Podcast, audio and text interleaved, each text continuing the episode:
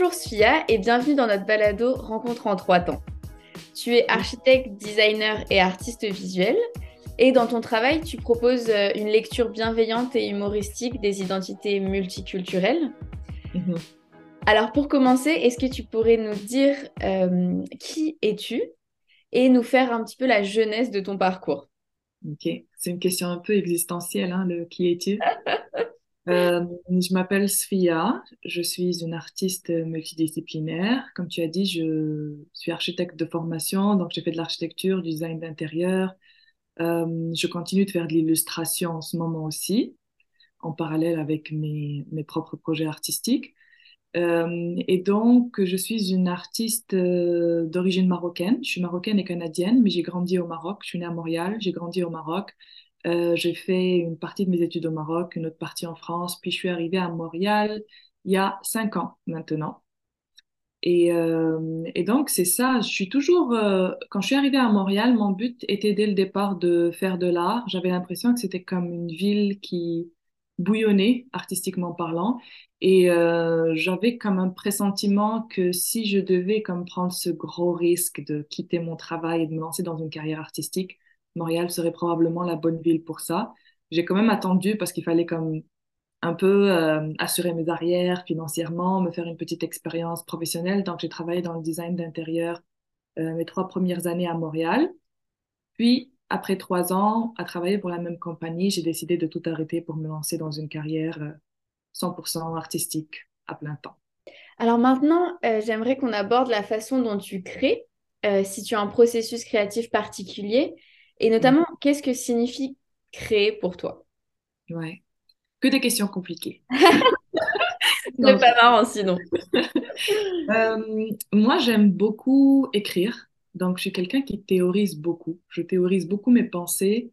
Euh, et donc, l'écriture est très présente dans mon processus de création. Je commence généralement par écrire ce que j'imagine. Et c'est un moment très important parce que ça permet vraiment pour moi de mettre des mots sur des sensations. Parce qu'au tout début d'un projet, mettons que j'ai envie de peindre une toile, c'est vraiment une sensation et je ne sais pas exactement ce que j'ai envie de dire. Euh, et je commence par l'écrire, par mettre des mots, puis c'est des mots qui s'enchaînent, qui n'ont pas forcément de, de, sens immédiat les uns avec les autres, mais petit à petit, je commence à, à aboutir à une idée à partir de, de, de ces phrases-là qui sont discontinues.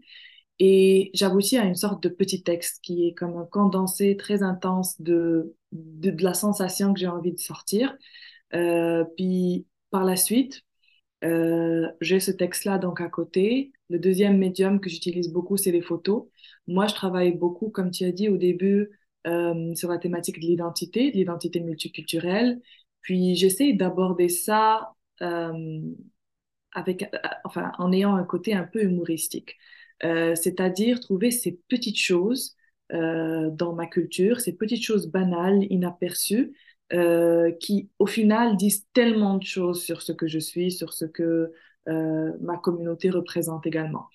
Donc, je m'appuie sur pas mal de photos de mon histoire, de mon enfance, des photos de famille. Et j'essaye, à partir de ces photos-là et de ce texte, de faire une sorte de montage. Euh, et donc, ça aboutit à une sorte de mélange de photos, de phrases. Et par la suite, à partir de ça, je, passe, je passe à la production euh, des premiers dessins, euh, qui du coup vont essayer de synthétiser tout ça, c'est-à-dire les photos, les phrases, les, sensations, tout ça. Et donc, je commence par faire ma toile. Ça marche pas toujours du premier coup. Hein. Donc, il y en a, y en a, il y en a plusieurs qui s'enchaînent euh, parce qu'au final, ça devient une collection, parce qu'on n'arrive pas à tout dire en une toile, euh, et parce qu'aussi, des fois, on a l'impression de ne pas encore être arrivé au bout de notre idée.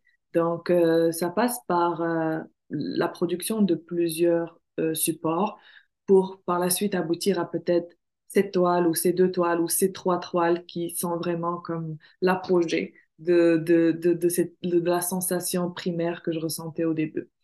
Et euh, donc, c'est à peu près ça. Euh, généralement, j'expose quand même toutes euh, les toiles produites parce que je considère qu'elles ont toutes un rôle important dans, dans le processus de création. Puis en ce moment, je rajoute une autre étape parce que je suis en train de tester, d'explorer de plus en plus la réalité augmentée, la réalité virtuelle, l'art numérique. Donc, euh, une dernière étape en ce moment est celle d'essayer de traduire euh, de façon digitale euh, l'œuvre d'art. Et ça ne veut pas dire prendre une photo et la poster sur un site internet. Ça veut vraiment dire comment créer cette expérience-là qui se fait en direct. comment est-ce que la toile touche les gens en direct quand ils sont en train de la regarder de par, de par la texture, de par des choses qu'on ne voit pas en réalité à travers un écran. Donc, comment faire en sorte de recréer cette expérience-là, cette intensité-là, euh, en étant euh, digital? Donc, c'est un peu la dernière étape en ce moment euh, que j'ajoute à mon processus créatif. Puis, pour le, ce qu'est, ce que veut dire créer pour moi, je pense que c'est un mot qui fait un peu peur, hein, parce que notamment dans la culture dont je viens, le créateur, c'est Dieu. Donc, on ne veut pas non plus euh, jouer à Dieu. Euh, et en même temps, on se rend compte que c'est un, que c'est un acte très puissant, le fait de créer. C'est vraiment faire naître quelque chose qui n'existait pas avant, et c'est incroyable de faire ça. Puis je pense qu'on le fait tous euh, de différentes manières en exploitant différents médiums, mais l'acte de faire de mettre au monde quelque chose qui, il y a quelques jours, n'avait jamais existé. Je considère que c'est quelque chose d'extrêmement puissant, même philosophiquement. Et, euh, et c'est aussi un processus de traduction, euh, parce qu'on n'invente pas de rien euh, les choses, on ne met pas au monde des idées ou des œuvres d'art de rien. Donc, c'est vraiment le fait de traduire, et là, chacun puise ce qu'il a envie de puiser en lui. Euh, mais c'est traduire soit des idées, soit une histoire, soit une réflexion sur le monde, euh, soit une question que l'on se pose. Et c'est vraiment le processus de se dire, à partir de cette, euh, de, de, cette entité un peu abstraite, qui est une idée, une sensation, une histoire, faire quelque chose de tout d'un coup plus concret, qui est une œuvre artistique. Et l'œuvre artistique a cette capacité que je trouve moi incroyable de transcender euh, la pensée.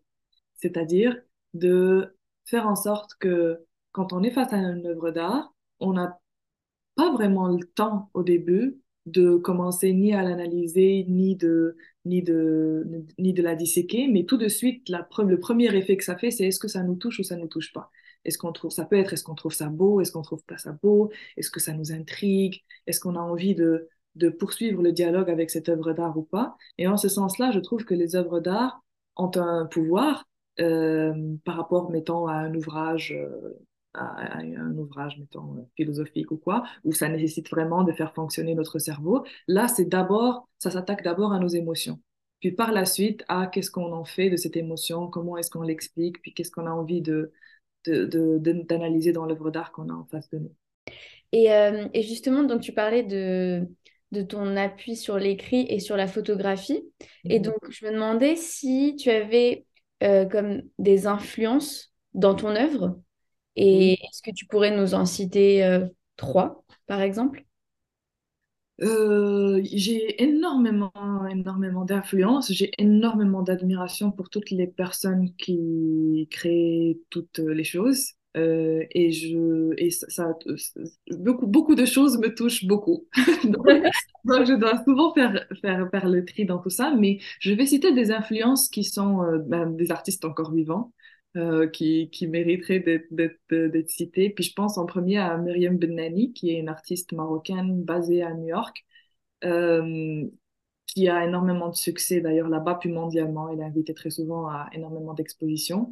Puis, euh, je la cite surtout pour le langage artistique qu'elle utilise. C'est quelqu'un d'extrêmement créatif. Euh, donc, Myriam Benani, je vous laisse euh, regarder. Et sinon, j'ai, quand j'étais plus jeune, j'ai beaucoup été influencée par le travail de Andrew Salgado, qui est un artiste qui vit en Angleterre, il me semble. Il est basé, je pense, en Angleterre en ce moment. Et euh, pour l'esthétisme, pour l'esthétisme de ces toiles, c'est des toiles extrêmement colorées avec beaucoup de texture. Puis c'est quelque chose que j'ai beaucoup fait également, en m'inspirant directement de lui d'ailleurs. Euh, mais, mais ça m'a aidé vraiment à avoir un, une sorte de complicité avec les couleurs. Et lui, c'est quelque chose qui fait entièrement partie de son œuvre. Puis j'ai eu, étant donné que c'est un artiste que je connais depuis très longtemps, que je suis régulièrement, puis qui est très actif aussi sur les réseaux sociaux, euh, ça permet de suivre vraiment de près son évolution. C'est quelqu'un qui partage énormément. Euh, il fait même des lives des fois et demande aux gens quelle couleur ils penseraient que ça irait. On peut être pour ou contre, mais en tout cas, ça permet pour moi qui admire énormément son œuvre de suivre euh, toutes les étapes du processus. Et je trouve que c'est énormément de générosité. Il y a beaucoup d'artistes qui n'aiment pas trop partager leur manière de faire ou, ce sur quoi ils travaillent euh, en ce moment. Lui, c'est quelqu'un qui le fait avec énormément de confiance, puis je l'admire aussi pour ça. Et en troisième artiste, je citerai The Confused Arab, qui est un artiste du Middle East. Et c'est un artiste aussi que je que j'ai découvert sur les réseaux sociaux, euh, qui fait énormément d'expositions aussi. Puis je le cite lui pour les sujets qu'il aborde. Euh, moi, ça a été le premier que j'ai découvert qui aborde certaines thématiques identitaires euh, en lesquelles moi je me reconnaissais.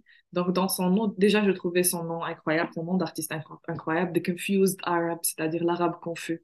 Puis ça voulait déjà dire tellement de choses en termes en termes d'incompréhension identitaire de, de, soi. Et, euh, et donc, euh, pour moi, il a un peu ouvert la voie vers... et il aborde, il a des langages extrêmement différents. Il fait de la photographie, il fait de l'installation, il fait de la, de la sculpture. Et, et donc, c'est ça, la thématique identitaire m'a beaucoup touchée, la manière avec laquelle il l'a abordée aussi. Donc, c'est un peu ces trois-là, Myriam Benani, Andrew Salgado et The Confused Arab. Ça donne envie d'aller voir leurs œuvres. Et pour finir, on demande toujours euh, aux artistes euh, quels sont leurs projets en ce moment ou leurs projets à venir?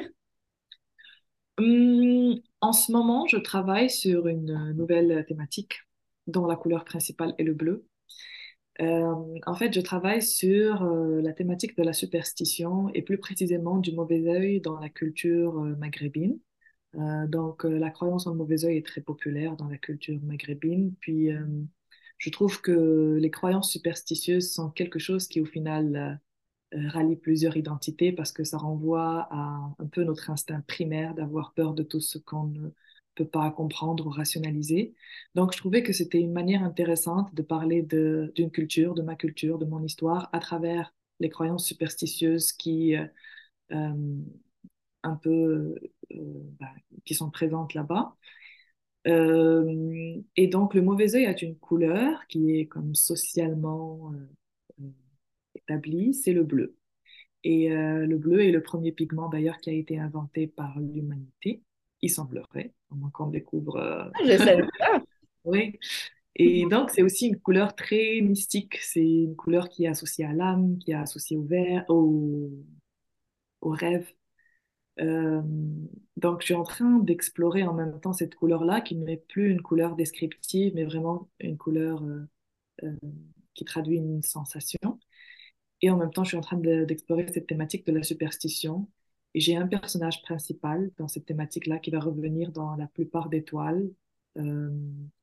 et, et c'est ça. Donc, j'explore ça. Puis, la superstition, étant donné que c'est quelque chose qui n'est pas tangible, me permet aussi d'explorer euh, l'art numérique parce que ça permet un peu de tout d'un coup euh, avoir un niveau de lecture supérieur à ce qu'on voit directement dans une toile. Euh, donc, je suis vraiment en train de m'amuser ces temps-ci à, un peu superposer les deux, toile et toile, toile physique et toile numérique, et de voir ce que ça permet un peu de ce que ça permet de faire naître. Donc, c'est un peu sur ça que je travaille. Je suis, euh, euh, j'ai un contrat avec la galerie euh, Institut National au Vieux-Port, donc peut-être que ça va être avec eux que... C'est déjà avec eux que les deux premières toiles de cette série ont été dévoilées, puis elles ont toutes les deux été vendues là-bas, donc probablement que je vais continuer de, de travailler avec eux pour la diffusion de cette collection. Est-ce que tu as un dernier mot pour nos, pour nos auditeurs?